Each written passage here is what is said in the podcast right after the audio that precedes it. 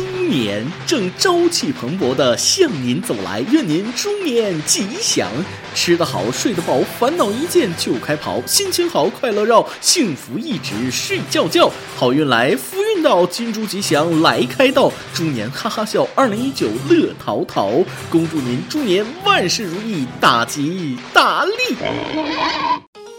各位听众，大家好，欢迎收听由网易新闻首播的《每日轻松一刻》，您可通过搜索微信公众号“轻松一刻”原版了解更多奇闻趣事哦。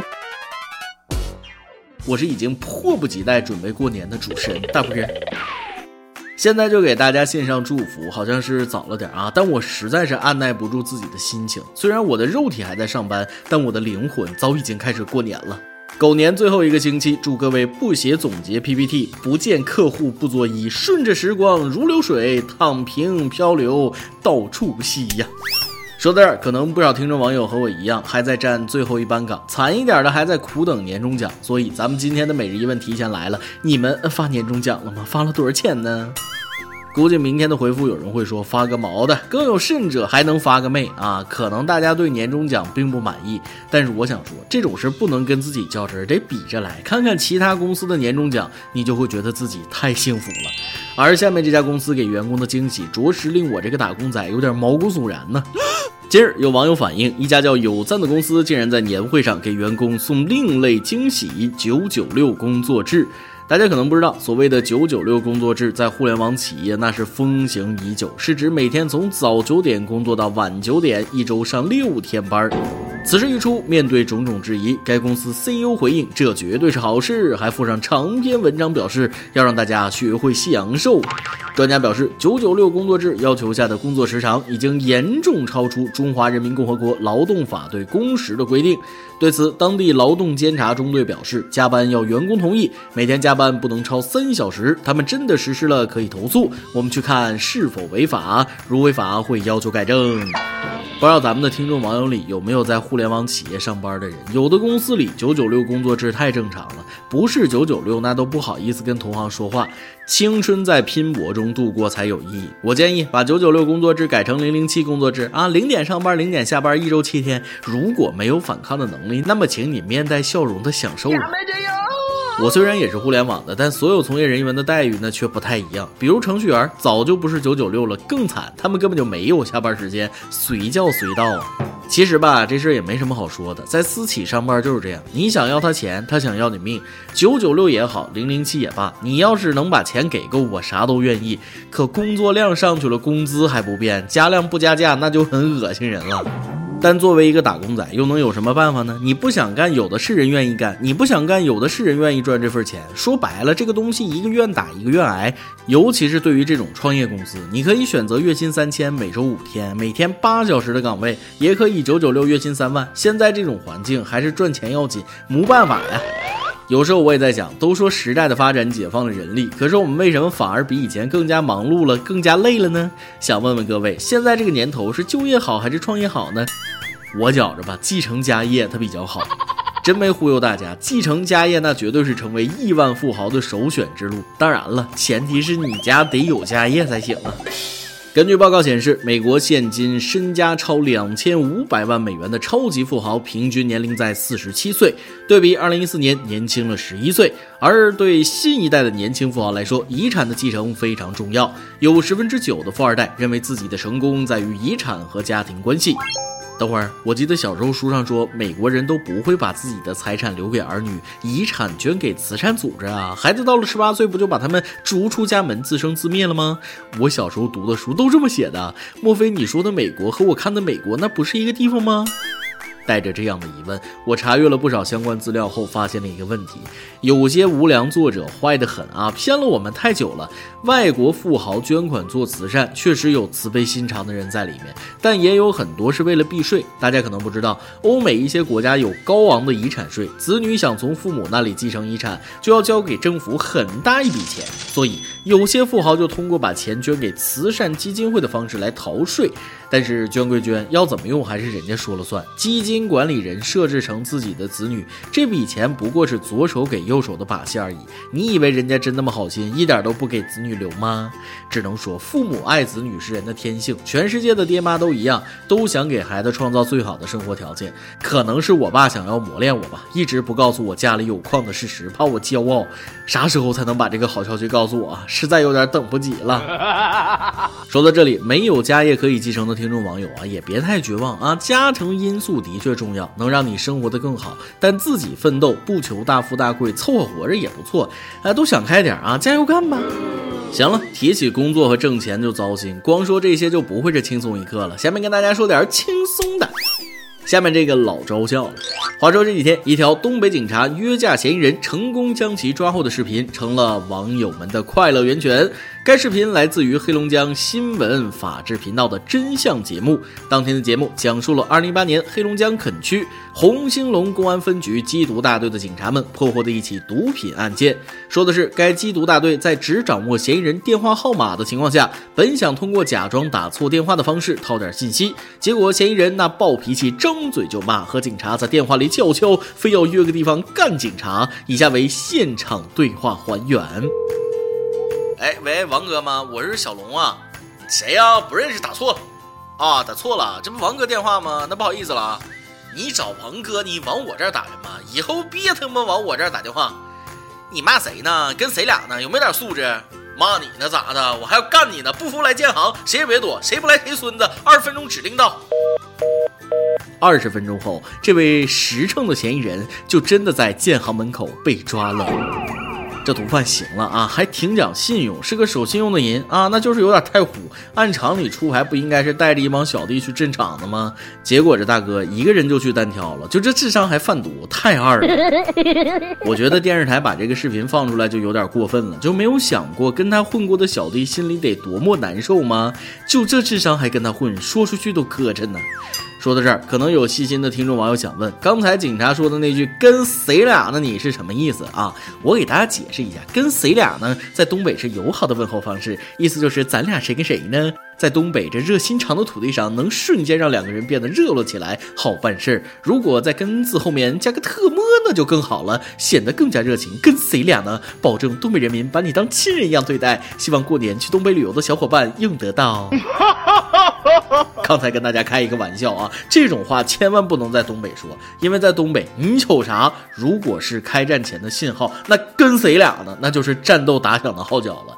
讲老实话，这四个字想信达雅的翻译成普通话还真是有点难度。语气、说话场景、说话声音大小、说话的氛围、说话人的表情、说话人的心情，那都能改变这句话的意思。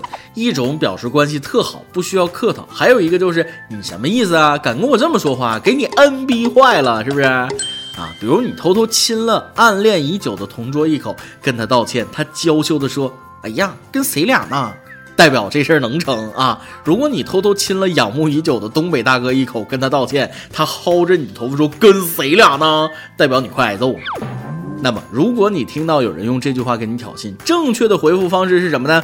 毋庸置疑啊，大哥，我错了，下次不敢了。千万别打架，打赢了进派出所，打输了进医院，能忍则忍呐。然而，在本次亚洲杯上，日本队的表现让我实在忍不住要给个赞了。前几天，亚洲杯首场半决赛，日本对战伊朗。日本队下半场全面爆发，三比零完胜上一场击败中国亚洲排名第一的伊朗队，近六届亚洲杯第四次闯进决赛。不知道大家看了那场比赛没有啊？伊朗队那是丢球又丢人，典型的输不起。伊朗队那个二十号我忘了叫啥了啊！先是在日本队员倒地之后扇人一耳光，后来直接给了人家一嘴巴子，太脏了。什么叫完败？伊朗这种就叫完败，不仅比赛内容的完败啊，从体育道德到竞赛智商再到球员修养，都全线被对手击溃，这就是完败。估计也是刚跟中国队踢完，低估了日本。日本其实就是自信啊，敢跟你比技术、比动作。你身体好，我们就打你技术啊。伊朗也是被亚洲第一的那些名号吹飘了。你也不想想，日本在上届世界杯那可是进了十六强的，和比利时这种欧洲强队踢的那都是不分上下。你个伊朗小组赛都没出现，跟谁俩呢你？反观日本队啊，人家那小范围传球行云流水，人家那大脚解围毫不含糊，整场比赛打的是不急不躁，用细腻的技术和传控碾压了在亚洲强悍到极致的伊朗队。总有人说输给伊朗很正常，人种上有差异。日本队再一次向我们证明，所谓人种优势在足球场上绝非不可逾越，就看你有没有极致的耐心和认真到苛刻的态度。如果哪一天日本队晋级了世界杯八强，我真是一点也不意外。说到这儿，还是得说说咱们的国足。我们与日本只差六百九十公里，而足球却相差十万八千里。二十多年前，零二年世界杯的国足那时候是完全不虚日本队。二十多年后的现在，咋还越来越完犊子了呢？啊，伊朗踢国足三比零，日本踢伊朗三比零。要是日本踢国足，估计真是被日本随便盘呢。并不是给日本队吹啊，是拿事实来说话。大家可能不知道，日本球迷在前几年亚冠比赛的时候，也经常夸广州恒大，说亚洲只有广州恒大才是世界级的俱乐部。这次日本三比零击败伊朗，也同样让中国球迷佩服，千言万语汇成一句话：加油吧，足球小将们！今天你来阿邦跟天阿邦怎么上期问了，每个人都有自己的快乐源泉。工作之外，让你最快乐的事情是什么呢？上期的留言可以说是五花八门的，每个人都有属于自己的快乐源泉。微信网友猜尼斯零零七说了：“你问我别的快乐，我只能告诉你没有。工作使我快乐，我要上班，我骄傲。坦诚一点，并不是工作使你快乐，而是挣钱使你快乐。想想看，不给钱光工作，你还能快乐起来吗？”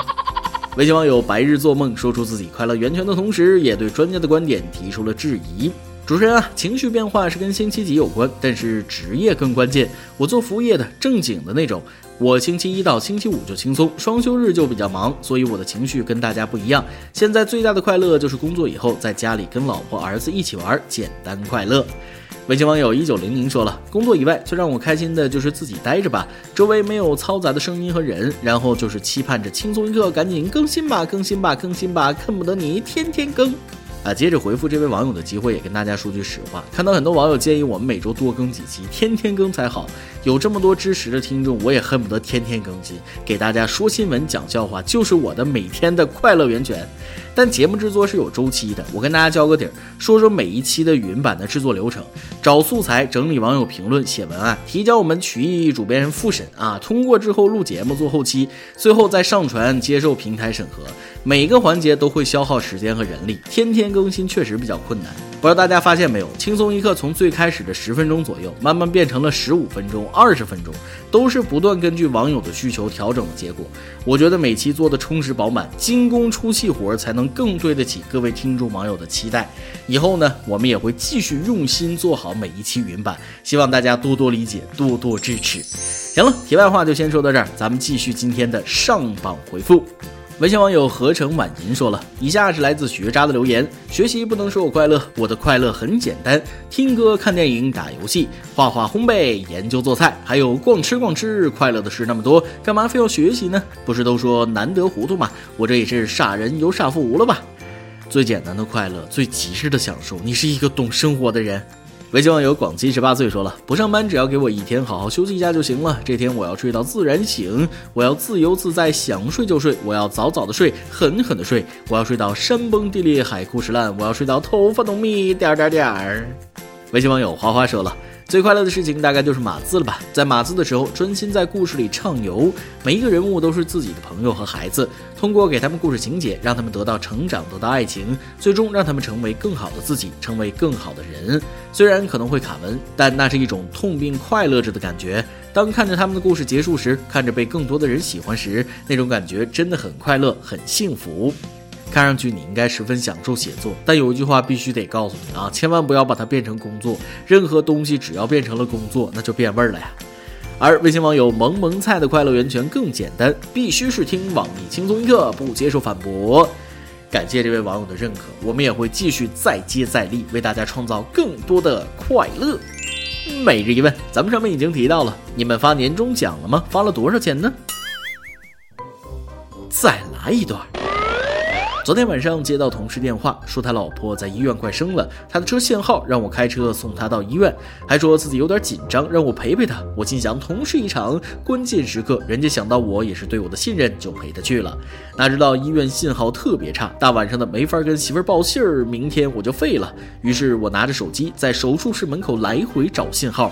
过了一会儿，同事看不下去了，说：“你别走来走去的行不行？搞得好像是你是孩子他爹似的。”爆料时间，一名微信网友跟我吐槽了一件有关家庭矛盾的事儿。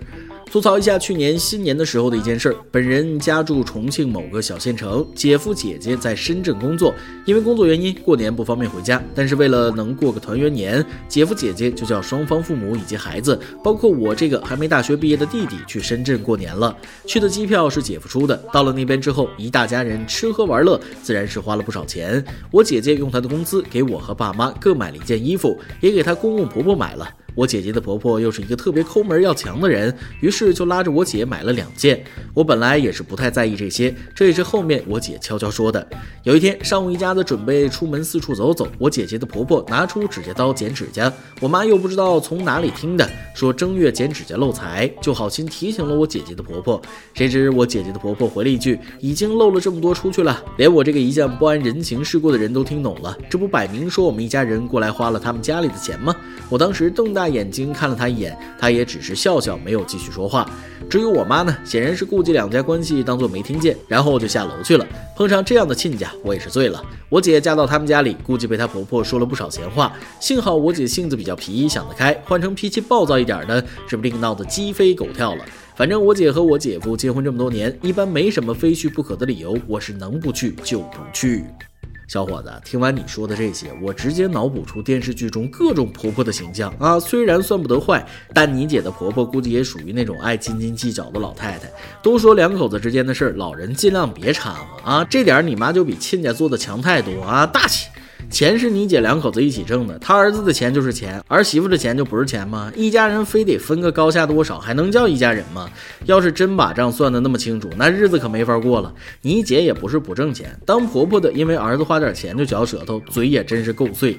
我之前就说过，婚姻不单单是两个人的事儿，更是两个家庭之间的磨合，难免会有一些矛盾。说句实在的，只要有人的地方就有江湖，唯一避免的方法就是尽量少往一起凑合。你也犯不上跟那种人置气，只要你姐两口子和睦就好，比啥那都强啊！一首歌的时间，微信网友浅墨年华想点一首歌。幽默帅气的主持人你好，点歌求翻牌，点歌求翻牌，点歌求翻牌。我是你的忠实听众迷妹李老师，我是一名高中生物老师。前段时间心情不好，闺蜜郝老师给我推荐了你的轻松一刻，自此对你的节目就欲罢不能了。你的电台轻松幽默正能量，陪伴我度过了一段灰暗的日子，也成为了我和闺蜜的又一个共同爱好。我和闺蜜郝老师于二零一七年八月一起入职同一所学校，报道的时候初识，之后一拍即合，很多想法简直就是复制粘贴。俗话说，千人疼不如一人懂。我的郝老师就是这样的存在，我俩经常互相调侃，大概这段友谊花光了我们关于爱情所有的运气，哈哈。想点一首《一个像夏天，一个像秋天》给我的好老师，期待在之后的某一期节目能让好老师听到我为他点的歌。谢谢主持人成全，祝主持人新的年里头发浓密，睡眠良好，加薪升职，早日脱单。祝轻松一刻越办越好，蒸蒸日上。羡慕你能有这样一位好朋友，很难得。说真的，就像你点的这首歌第一句歌词，第一次见面看你不太顺眼，怎么就莫名其妙关系这么密切了呢？多数人都是以后越看越不顺眼。能有一个合拍的朋友，真的是前世修来的缘分。而对于现在的我们来说，真正的好朋友不是每天吃喝玩乐的酒肉朋友，真正的好朋友，我觉得是那种哪怕一辈子也见不到，但一辈子也不会忘记的人。所以，请好好珍惜这段近在咫尺的友情吧。这首歌就送给两位老师，祝你们永远都那么合拍。以上就是今天的网易轻松一刻，由电台主播想当地原汁原味的方言播轻松一刻，并在网易和地方电台同步播出吗？请联系每日轻松一刻工作室，将您的简介和录音小样发送至 i love 曲艺 at 幺六三点 com。老规矩，祝大家都能头发浓密、睡眠良好、情绪稳定、财富自由。我是 W，咱们下期再会。肥肥。第一次见面看你不太顺眼，谁知道后来关系那么密切。我们一个像夏天，一个像秋天，却总能把冬天变成了春天。你托我离开一场爱的风雪。我陪你逃出一次梦的断裂，遇见一个人，然后生命全改变。原来不是恋爱才有的情节。如果不是你，我不会相信朋友比情人还死心塌地。就算我忙恋爱，把你能懂却比你也不会恨我，只是几句。如果不是你，我不会确定。朋友比情人更懂得倾听我的弦外之音，我的有口无心，我离不开大林更离不开你。